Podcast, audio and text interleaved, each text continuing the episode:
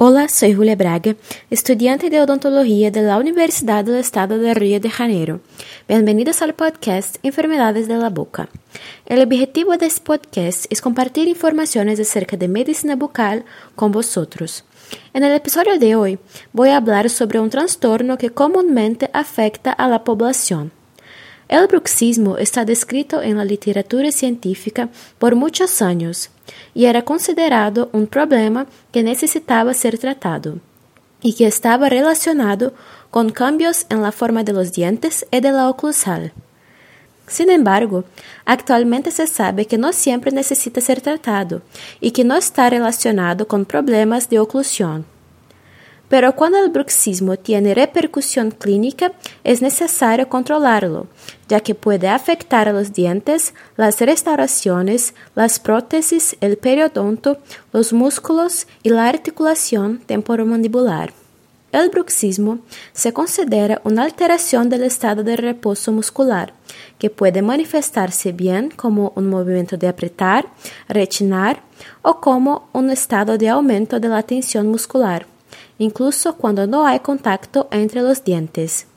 Se puede clasificar como bruxismo del sueño o vigilia, cuando no ocurre cuando el paciente está despierto, y como bruxismo primario o secundario, cuando es causado por problemas neuropsiquiátricos o como resultado del uso de sustancias con acción psicotrópica.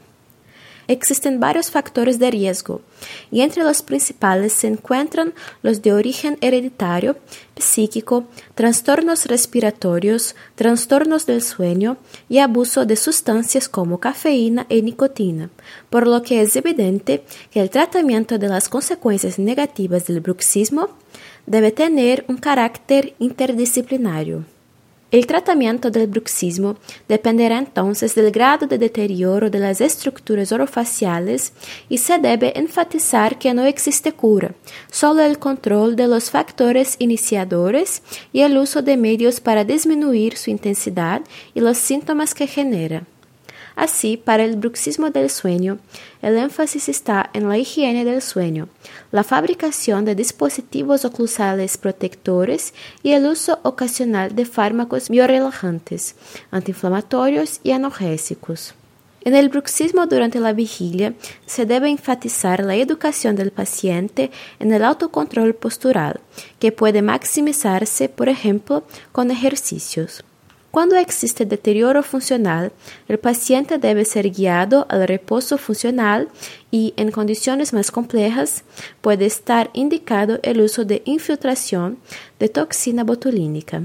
Finalmente, cabe señalar que se está produciendo un gran cambio en la odontología, ya que finalmente están emergiendo métodos efectivos de diagnóstico del bruxismo que permitirán a los profesionales y pacientes medir objetivamente su presencia e intensidad y esto no solo afectará el control del dolor orofacial, sino también en la planificación y ejecución de diversos servicios odontológicos que anteriormente se realizaban sin que se investigara la posibilidad de sobrecarga funcional.